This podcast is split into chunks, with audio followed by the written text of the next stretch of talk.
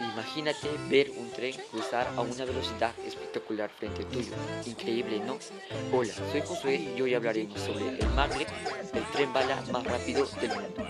Los trenes han sido un medio de transporte sobre rieles usados casi 200 años en nuestro planeta.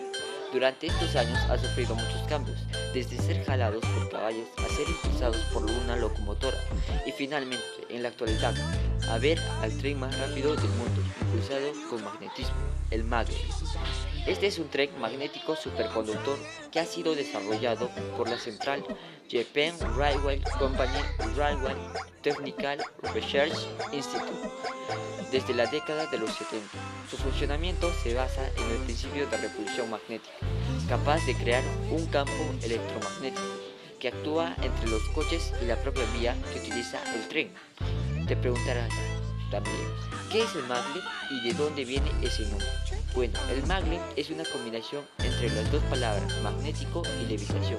Esta levitación es magnética lo que significa que el tren flote por el aire y que logre conseguir un sistema de suspensión electrodinámica conocida como EDS. Los rieles contienen dos sets de bobinas en forma de 8 que crea un modelo electrodinámico. El tren por su parte también lleva unos imanes superconductores llamados bogies cuando el tren se para a descansar sobre las ruedas de caucho, este se utiliza estos imanes para que no se pueda mover.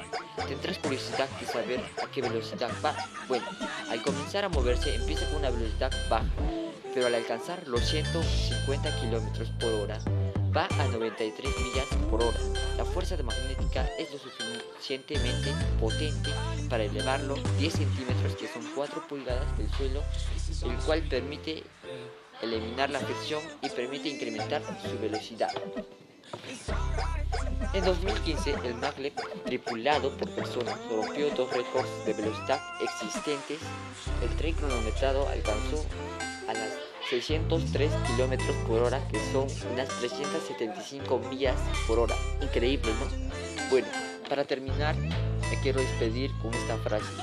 Las grandes oportunidades nacen de haber sabido utilizar las pequeñas. Eso fue todo, espero que les haya gustado el podcast y muchas gracias.